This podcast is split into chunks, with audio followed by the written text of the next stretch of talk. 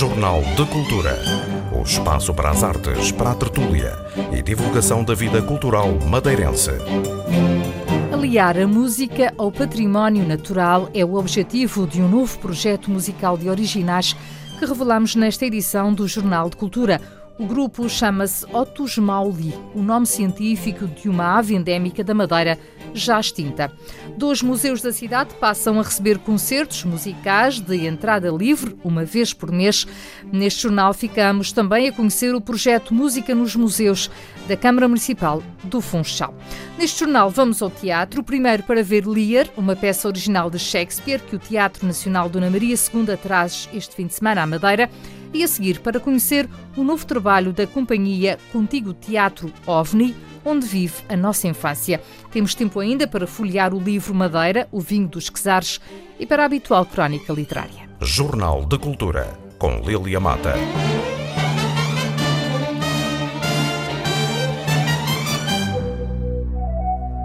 Nome é estranho e pouco conhecido. Otus mauli é o nome científico do mocho de orelhas de mole, uma ave endémica da Madeira extinta com o povoamento e que foi possível descobrir há alguns anos através do estudo de fósseis. Este é também o nome de um novo projeto madeirense que procura aliar a música ao património natural. Trata-se de um projeto de originais compostos por Tosé Cardoso, que se apresenta no baixo, completam o grupo Rui Vieira nos cordofones, Rui Nóbrega na guitarra e Cláudia Mendonça na voz.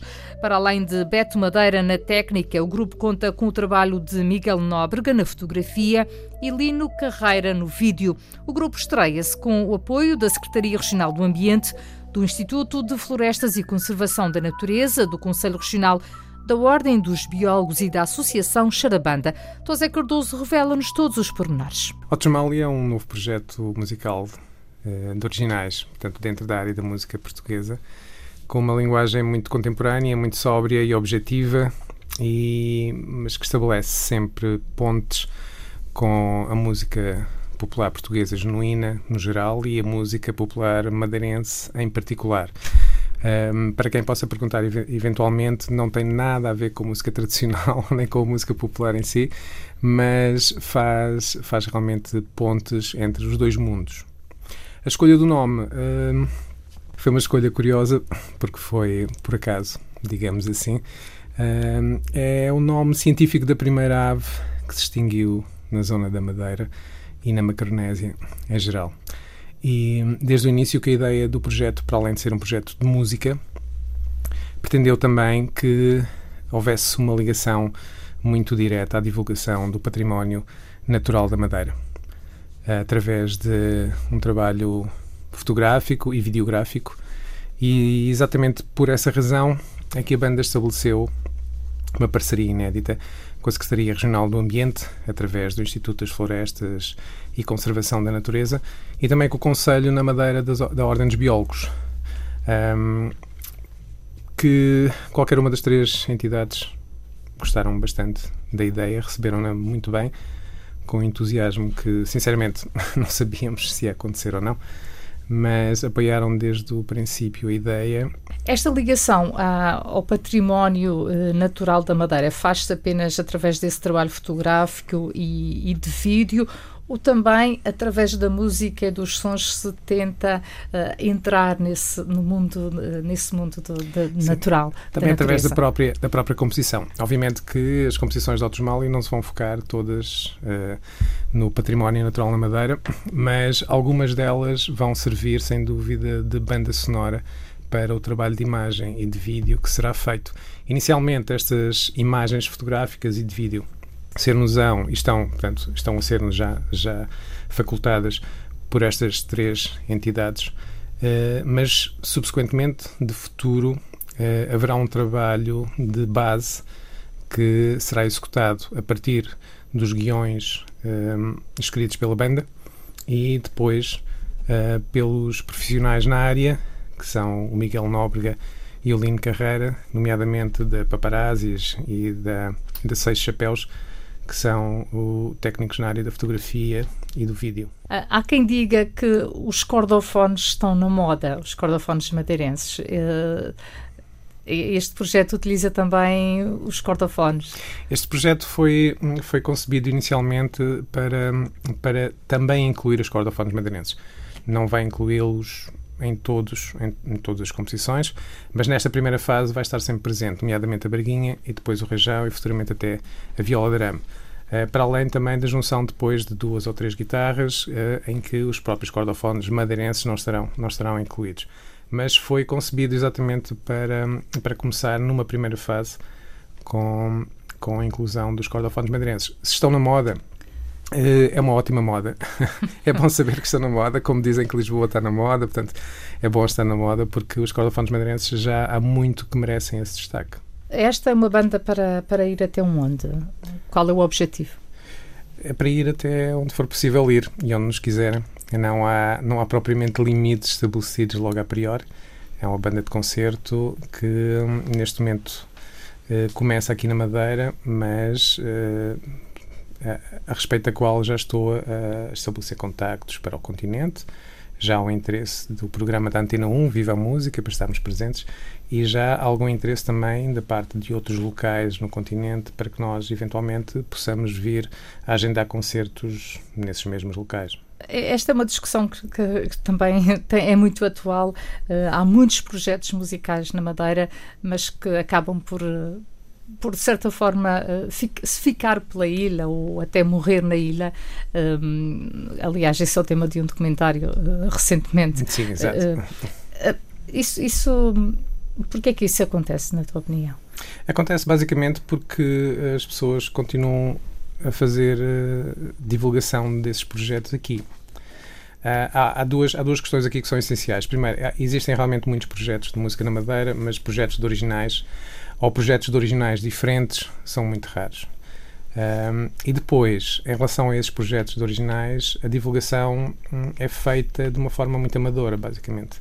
Portanto, em... Passa tudo pela comunicação também passa tudo, passa muito pela comunicação, muito pela comunicação. O Smellian, por exemplo, foi um dos projetos que eu montei aqui e que, que mais divulgação tiveram e que mais estiveram fora a tocar e, portanto, e que portanto, tiveram um percurso bastante interessante. Uh, mas para isso acontecer, eu estive que estar, por exemplo, dois meses e meio no continente, a estabelecer contactos desde o norte a sul do país para conseguir editora, agência, agente, portanto, tudo o que era necessário em termos de, de, máquina promocional para que, a banda, para que a banda depois pudesse dar os próximos passos. Mas se ficamos unicamente reduzidos ao espaço regional e não passamos para outros campeonatos em termos de comunicação, as coisas não funcionam. Porque quando vemos os, os, outros projetos que vêm cá, ou quando vemos os projetos mais divulgados, não só a nível nacional, mas como a nível internacional, o que acontece é que há toda uma máquina promocional por trás. As coisas não funcionam só porque simplesmente acontecem. Há muito mais do que isso. A apresentação pública do projeto Otos Mauli acontece segunda-feira às 19 horas no Jardim Botânico, com um conjunto de oito originais. O grupo Otos Mauli conta já com 18 músicas originais. Jornal de Cultura.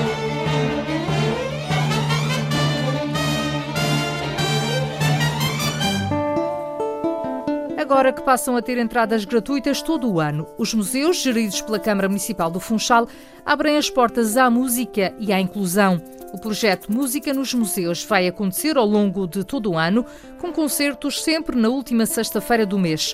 Os grupos convidados são todos madeirenses, mas de diferentes áreas musicais. O jornalista Paulo Anastácio assistiu à apresentação oficial do projeto. Miguel Silva Gouveia diz que o Funchal vive uma era dourada em termos culturais. Com uh, uma cidade culturalmente vibrante uh, e com uma dinâmica sem paralelo uh, nos últimos tempos. Na última sexta-feira de cada mês, às 19 horas, a música convida a entrar nos museus Cidade do Açúcar e Henrique e Francisco Franco.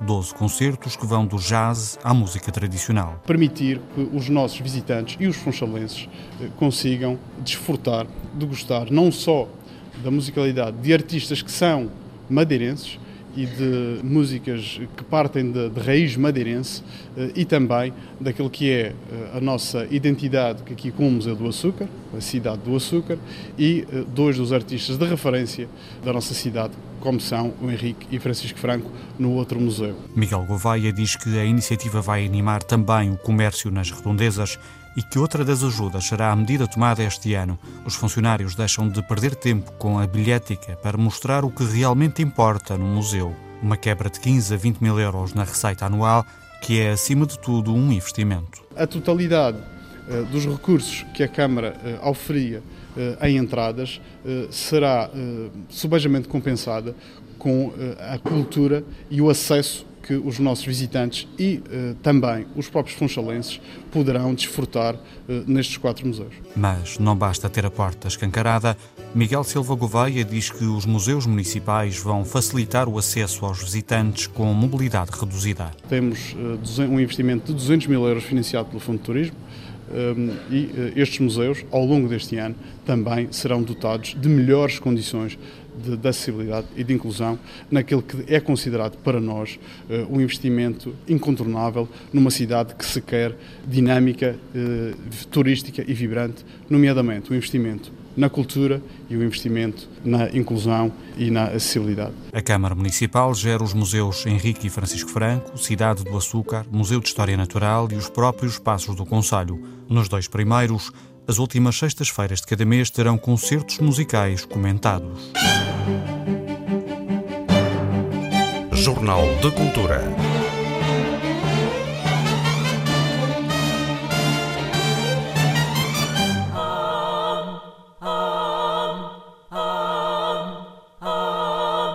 Escrita no início do século XVII, em 1605, é considerada uma das obras-primas de William Shakespeare. A peça O Rei Lear tem sido representada inúmeras vezes ao longo dos tempos. Agora chega à Madeira através do Teatro Nacional Dona Maria II, no âmbito da rede Eunice. Os temas continuam atuais e a suscitar a curiosidade do público. Afinal, a peça retrata a natureza humana nas suas mais diversas vertentes. A reflexão de um homem só, de alguém que tudo perde, é central numa peça onde também se aborda a questão da família como núcleo de violência. A opção do encenador Bruno Bravo foi reduzir a peça ao essencial. Uma das curiosidades é o facto de a personagem do Rei Lear ser interpretada por uma mulher. Outro aspecto interessante, a banda sonora composta por Sérgio Delgado com base em vozes em vez de instrumentos musicais.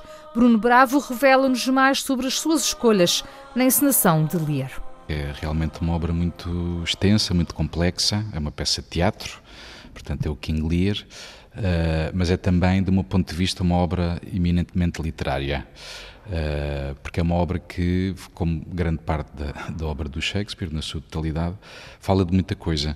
Este espetáculo que nós vamos apresentar é uma adaptação da peça, portanto, o texto é tudo do Shakespeare, traduzido originalmente pelo João Paulo Esteves da Silva, que traduziu para este espetáculo e nós não ousamos uh, fazer uh, levar a cena a peça inteira porque uh, é uma peça muitíssimo complexa e exigiria também um orçamento muito grande para conseguirmos fazer um apanhado, uma ideia de totalidade da obra. Portanto, tentamos iluminar um pouco desta obra maior do Shakespeare. O que é que fica de, de uma obra que é assumidamente complexa e que tem vários personagens? Aqui, aqui, também as personagens são, são reduzidas. Portanto, nós optamos por fazer, por manter uh, aquilo que a peça tem, que é, no fundo, uh, do ponto de vista narrativo, digamos assim, duas histórias em paralelo que se vão cruzando que é, e mantivemos os personagens dessas uh, principais, dessas duas narrativas, portanto, no fundo fizemos uma concentração de tentar trabalhar sobre os personagens que nos parecessem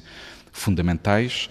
Uma é o Rei Lear, logicamente, e o Bobo, e uh, as três filhas. Portanto, e é, sobretudo, apesar de ser muito mais coisas, esta hipótese trágica de um momento para o outro uh, se poder perder tudo, que é o que acontece ao Lear. Uh, perde o seu reino, perde, deixa de ser rei, uh, perde as filhas e, e, há uma reflexão que eu diria quase filosófica num estado de absoluto despojamento a que o Lear chega sobre a condição humana, no fundo. Isso é, é, é talvez uma narrativa principal desta peça. Depois, paralelamente, temos a narrativa do Gloucester, com os dois filhos, o Edmund e o Edgar, e portanto e a traição de um uh, em relação ao outro, portanto também numa reflexão sobre os laços familiares, os laços de sangue, a família também como núcleo potencial de grande violência. No fundo, o, o que estas peças têm é, é, que passam por séculos e séculos e o tema continua a, a ser muito atual, não é? Eu diria que o tema e a forma. O, o, estes clássicos são clássicos, ou chamam-se clássicos, precisamente porque continuam constantemente a interrogar-nos e não têm, digamos assim, leituras que se fechem a si próprias. Portanto, é, é, no caso desta peça e de muitas outras, é uma peça que uh, deixa muita coisa em aberto. Não só o tema, logicamente, são sempre são temas que são que são tão profundos do ponto de vista do, do ser humano e da de reflexão sobre o ser humano enquanto uh, espécie, digamos assim, portanto, enquanto condição uh, uh, de vida e ao mesmo tempo também uma reflexão que eu acho que é muito pertinente política e sobre o homem na sociedade que continua atual e que acho que continuará sempre atual. E depois do ponto de vista da forma é sempre um desafio também para teatro para a encenação e para a interpretação trabalhar estes textos do Shakespeare, que são uh, poemas dramáticos, digamos assim. Uh, muito bonitos e muito exigentes ao mesmo tempo e, e, pronto, e sempre, sempre atuais também, eu acho. Do ponto de vista da encenação, quais foram as suas opções uh, aqui para, para apanhar esta, estas duas ideias? Foram várias. Nós tivemos mais ou menos um ano e meio uh, a trabalhar neste espetáculo, que exigiu não só um trabalho de tradução, dramaturgia, de ir tentando percebendo uma linguagem possível para abordar este texto, mas houve talvez uma opção estética a que nós chegamos que tem a ver, por um lado, pelo facto de ser uma atriz a interpretar o Lear, porque o Lear, apesar de ser uma figura eminentemente masculina, isso também é interessante, ver um contraste de uma atriz a interpretar um, uma figura eminentemente masculina, também pode jogar como símbolo, uh, como a primeira figura quase fundadora de uma ideia do Ocidente ou de uma ideia da Europa. E depois é uma peça muito despojada, grande parte da peça passa-se com o Lear desterrado. Uh, e houve aqui uma sensação de início de qualquer coisa, por um lado, início de construção do Ocidente da Europa, e esta ideia de despojamento levou-nos a trabalharmos com uh, figuras cênicas que nos parecessem fundamentais uh, para o espetáculo, no, no, caso o Trono, por exemplo, é um, é um, exemplo, e abdicámos mais de uma ideia de cenário uh, muito completo. E depois jogámos também com uma ideia de preto e branco, monocromático, do ponto de vista da cor, uh, e depois o som. Eu diria que o som é uma das características mais importantes no espetáculo. É um espetáculo que nós trabalhamos o som de uma forma, uh, digamos assim, também como elemento dramático, mas isso eu, eu, eu diria que uh, será mais fácil ver, para perceber, do que estar a, a, a explicar. Mas pronto, mas o som, uh, trabalhamos com coros,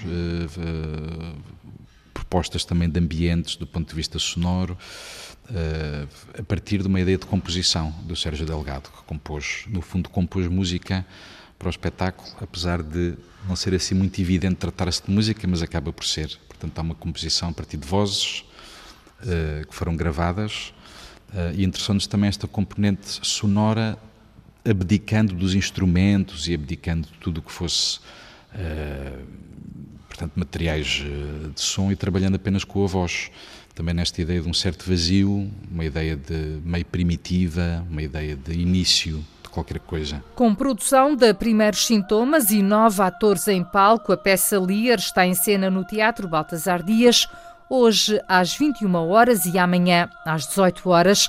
As entradas custam 5 euros. Jornal de Cultura.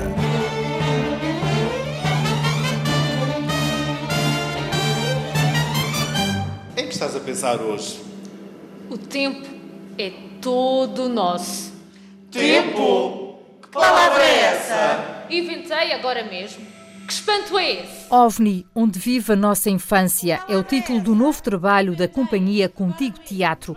A peça baseia-se no texto À beira do Lago dos Encantos, de Maria Alberta Meneres, e explora valores e conceitos que, segundo Maria José Costa, responsável pela companhia, precisam de ser passados aos alunos. Consideramos que que, uh, o texto muito pertinente, uh, tendo em conta as mensagens que nos apresenta, e ficamos com essa vontade de o apresentar, mas também quisemos adaptá-lo à, à, realidade de, dos dias de hoje. Isto é, uh, sem fugir à essência do texto, às temáticas bem pertinentes do texto, vamos apresentar uma outra proposta, uma proposta a que eh, estamos eh, convencidos eh, será do agrado de toda a gente. E que temáticas são, são essas, assim, tão importantes para Ora, tendo em conta que o teatro é vida, são as temáticas que uh, estão sempre connosco, a temática do sonho e da, realidade, uh, as denúncias daquilo que nós na sociedade uh, consideramos menos correto, os comportamentos que gostaríamos de ver sempre melhorados, de modo a sentirmos a humanidade em nós. e, por conseguinte, determinadas mensagens que sentimos sempre útil, portanto, reviver de forma a nos tornarmos melhores mais humanos, acima de tudo. Os alunos precisam uh, desses valores, de, de, dessas lições? Todos nós precisamos de revisitar esses valores. Uh, e os alunos, e é, nosso, é uma responsabilidade nossa, passar esses valores e comunicar com eles constantemente. E o teatro é, por excelência, um espaço indicado para isso. Uh, nós daquele lado vamos, e esperamos que vamos ter uh, as salas cheias, vamos transmitir, vamos fazer com que uh, eles estejam connosco e vamos transmitir essas ideias, partilhar também outras, não são só ideias, partilhar também um espaço que é um espaço de representação, que nós queremos também que seja um espaço de criação, portanto, artística. Vamos arrasto um, cheque. Vamos arrasto dois, os conceitos abstratos são sempre difíceis de colocar em palco. O desafio da encenação foi aceito por Ricardo Brito. E aquilo que nós pensamos, a partir depois de um, de um levantamento de conceitos que, que o texto nos, nos, nos, oferecia, foi como é que vamos colocar, transformar para a tridimensionalidade do palco um, estes mesmos conceitos. E fomos arriscando coisas, coisas que, que deitámos fora, coisas que deixámos na gaveta e que fomos buscar depois lá mais à frente. Uh, mas pensámos sempre nesta ideia do jogo, e acho que o espetáculo tem muito a ver com isso, com esta ideia de que, estando ali em palco, nós temos que ter essa, esta capacidade de, ludicamente, entrando e saindo, desmanchando, construindo, de ludicamente conseguir ter a atenção de quem está na sala, sem tecnologia, porque nós não usamos tecnologia, usamos a tecnologia que o teatro nos permite, não é? Uh, não temos grandes artefactos, temos apenas os atores, a, a imaginação dos atores, a imaginação do público, uh, para criarmos então esta, esta, esta, esta experiência de partilha, onde nós queremos, acima de tudo, proporcionar emoções. Seja de que espectro for, emoções, não é? Porque acho, acho, que, acho, que é, acho que é esta a nossa função, estando ali em cena. E quando pegamos no texto, o texto tem toda uma série de conceitos que são muito filosóficos, não é? que apelam a, para um conhecimento do mundo ou para uma abstração sobre o mundo que às vezes é difícil de gente materializar em termos de jogo. E nós andamos aqui durante o processo a tentar escavar, escavar, escavar, e agora as coisas cada vez vão ganhando mais sentido e cada vez vai ficando mais assumida esta ideia de jogo teatral, onde eh, um conjunto de atores chega para uh, contar uma história. Uh, ainda que esta história não seja uma história uh, entendida como uma história convencional, de, uh, começa assim, vai ali, agora chega aqui e vai acolá. Pronto. era uma vez não sei o quê, e depois aconteceu isto, e aí, entretanto, como é que se resolve? Resolve-se assim, catrapum, está feito. Não. É se calhar um espetáculo muito mais visual, muito mais de, de, do apelo aos sentidos, não é? daquilo que as pessoas estão a ver, tentando sempre que, que ao percepcionarem com os sentidos dos espectadores, possam também eles sentir e refletir, e, porque a reflexão tem que, tem que surgir sempre depois do sentido. Não é? Uh, e aquilo que o texto à partida no, no, nos oferecia era uma coisa muito uh, rica do ponto de vista de conceitos que não são de uma vivência. É? Mas acho que é isso. É, é, esse era o ponto de partida essencial também da Maria Alberta Menezes, que é nós não podemos uh, conceber o mundo apenas e só uh, de uma forma uh, não vivida. É? E então oferece-nos sentidos e oferece àquelas personagens sentidos. Vamos dotar-vos de sentidos. Os sentidos básicos do ser humano, não é? Uh, para que, com isso, quase de uma forma ingênua, uh, se pudesse então partir para um novo conhecimento do mundo, experimentado, vivido, sentido, cheirado, uh, não é? E acho que esse é o lugar do teatro também. O teatro também tem que apelar aos sentidos, em primeira mão, aos sentidos do espectador para que depois o espectador, com a sua vivência, com a sua experiência, possa um, canalizar aquilo para, hum, para as suas emoções, para as suas reflexões. Para, não, é? não, não queremos dizer que está certo, está errado. Queremos apenas uh, apresentar uma ideia a partir da nossa percepção do mundo, que é uma coisa que a gente vê hoje em dia de uma forma absolutamente uh, incontrolável, quase. Todos os dias somos bombardeados uh, com coisas do piorio, coisas do piorio. Mas lá no fundo há uma humanidade, não é? E nós queremos perceber onde é, que essa, onde é que essa humanidade existe. A Maria Alberta Menezes, no texto original, fala de um conceito e termina a peça com esse conceito, que é o conceito da transparência. Uh, e nós entendemos-lo como a capacidade de estar, ou a, ou a, predisposição para ser atravessado pelo mundo, é? para ser atravessado pelo outro. Uh, ou seja, não somos transparentes, uh, recebemos o outro, o outro atravessa-nos, não somos fechados, opacos. Portanto, acho que queremos com este trabalho fazer isso do ponto de vista da história que contamos e também do ponto de vista da relação que queremos, que queremos criar com o público. É uma relação direta, frontal, olhos nos olhos, assumida, desmanchada, desmontada. Uh, agora somos atores, agora somos personagens. No meio de tudo isso, o, o cenário acaba por ser muito secundário. Quase não tem.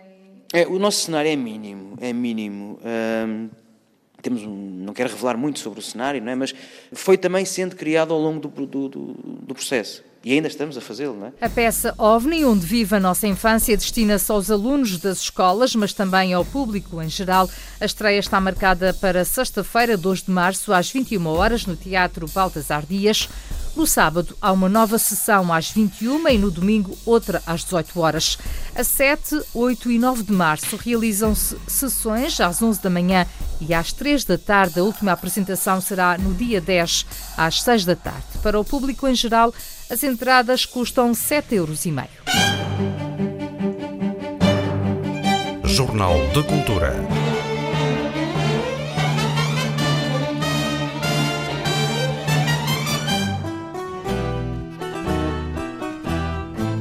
Madeira, o vinho dos Quesares é o título de um livro que acaba de ser apresentado no Funchal pelo jornalista e historiador José Milazes, que durante muitos anos foi correspondente de vários órgãos de comunicação social na Rússia.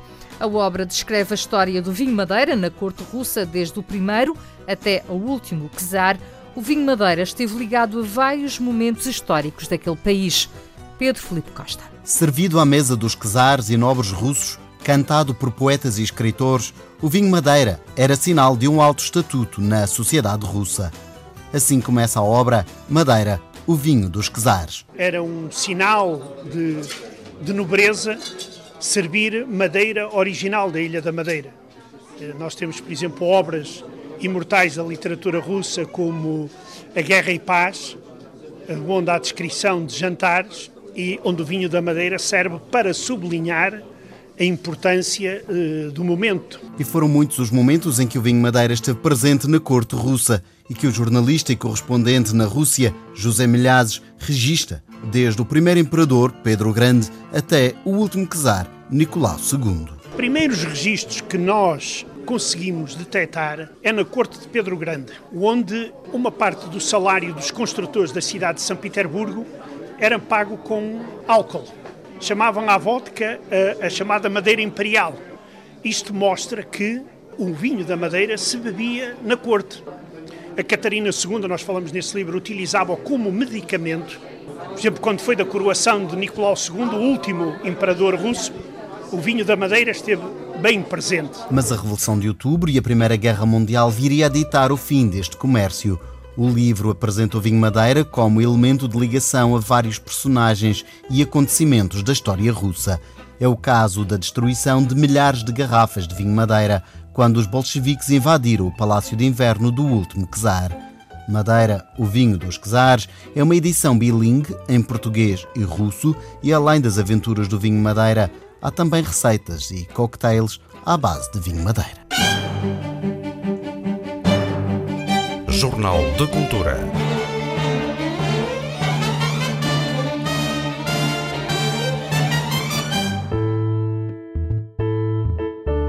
Na crónica literária de hoje, em vez de um, Elisa Seixas recomenda dois livros, duas obras que permitem conhecer melhor uma mulher que marcou o país, Maria de Lourdes Pintacilgo. A 6 de julho de 1979, uma escolha inusitada do então Presidente da República Portuguesa, General Ramalhianos, transformou Maria de Lourdes Pintacilgo na primeira portuguesa a ocupar a posição de Primeira-Ministra na chefia do 5 Governo Constitucional.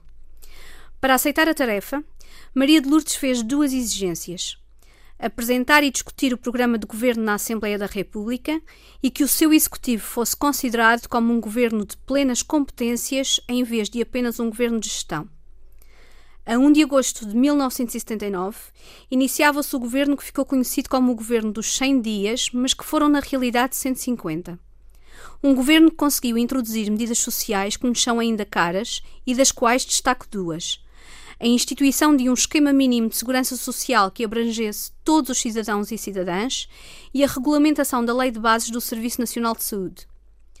O embate político-partidário foi grande e o tom usado na Assembleia da República, quando da apresentação do programa de governo, não é particularmente edificante. Apesar de no Diário da Assembleia não estarem registados todos os comentários, Graça Vasconcelos e a própria Maria de Lourdes Pintacilgo atestam que se ouviam insultos grosseiros pelo facto de o governo ser encabeçado por uma mulher, desde a assunção de que o problema era ela ou a recomendação mais explícita de que fosse para casa cozer meias. Segundo Maria de Lourdes Pintacilgo, pouco faltou para alguns deputados partirem as bancadas da Assembleia de tanto baterem nelas. A escolha de Maria de Lourdes Pintacilgo, muito contestada pelo PSD e CDS da altura, serviu-lhe o saneamento político logo de seguida. Quando cessou funções após a eleição de Sá Carneiro e mostrando disponibilidade para retomar o cargo de embaixadora da Unesco, o novo governo informa-a, através de Freitas do Amaral, que não seria reconduzida por falta de confiança política, já que pertencia a um quadrante político que havia saído derrotado, o socialismo democrático. Em 1986, a candidatura à presidência da República custou-lhe, e cito, a imensa tristeza da derrota. A derrota numa eleição nominal não é uma mera formalidade. Não há possibilidade de encontrar argumentos que diluam a derrota pessoal. É com a desculpa da sua data de nascimento, 18 de janeiro de 1930, que trago duas propostas de leitura. A primeira, uma História para o Futuro, Maria de Lourdes Pintacilgo, é uma biografia escrita a quatro mãos por Luísa Beltrão e Barry Atton e publicada pela Tribuna da História. A segunda proposta chama-se Para um Novo Paradigma, um mundo assente no cuidado, e é uma antologia de textos de Maria de Lourdes Pintacilgo publicada pelas edições Afrontamento e prefaciada por Marcelo Rebelo de Souza com pós-fácil de Maria João Seixas. Pode parecer exagerado, mas não é. Para quem tem poucas pistas para quem foi esta mulher e a sua importância na história da nossa democracia, julgo que estas duas obras poderão ser um bom ponto de partida. O primeiro livro, a biografia, é fundamental para reavivar o percurso extraordinário desta mulher que foi a primeira a quase tudo a que se propôs. Primeira mulher a exercer um cargo ministerial, primeira e única mulher a desempenhar as funções de chefe de um governo, primeira mulher a candidatar-se à presidência da República. Mas não é por acaso que Eduardo Lourenço, que assina o prefácio da biografia, começa por escrever que o nosso tempo é um tempo de esquecimento. Talvez porque o consumo de ídolos efêmeros se tornou vital para alimentar a nossa falsa fome de vida autêntica. Ainda que esta biografia que recomendo não siga os canos, as imagens, opiniões e testemunhos nela contidos permitem-nos conhecer melhor as razões para que esta mulher se tenha empenhado tanto no combate por uma cidadania consciente e esclarecida. O segundo livro é também ele fundamental para não perdermos de vista a importância de mantermos vivo o legado de uma das nossas melhores. Esta segunda obra, da responsabilidade da Fundação Cuidar o Futuro, que tem à sua guarda o arquivo pessoal de Maria de Lourdes Pintacilgo, selecionou vários dos seus escritos, em português e, em, e alguns deles em inglês e francês, e organizou-os por quatro capítulos que funcionam como pontos cardeais que nos permitem perceber a linha de pensamento que norteou toda a sua ação cívica e política. Mulheres, Igualdade, Democracia Paritária, Democracia, Cidadania, Direitos Humanos, Desenvolvimento, População e Qualidade de Vida, Educação e Cultura, Valores, Religião, Ética. O cuidado pela preservação do pensamento e a ação de Maria de Lourdes Pintacilgo é fundamental para um país que queira apostar na procura de uma democracia mais participativa e menos representativa. Uma democracia madura que concilie movimentos de cidadania com a reforma dos partidos, que são estruturas fundamentais para o funcionamento das estruturas estatais. Uma cidadania vigilante, ativa, que tenha em vista, nas palavras de Marcelo Rebelo de Sousa, o primado da pessoa, da educação, da cultura como cerne do sucesso de todas as demais causas. Primado que, na verdade, norteou a desassossegada existência comunitária de Maria de Lourdes Pintacilgo.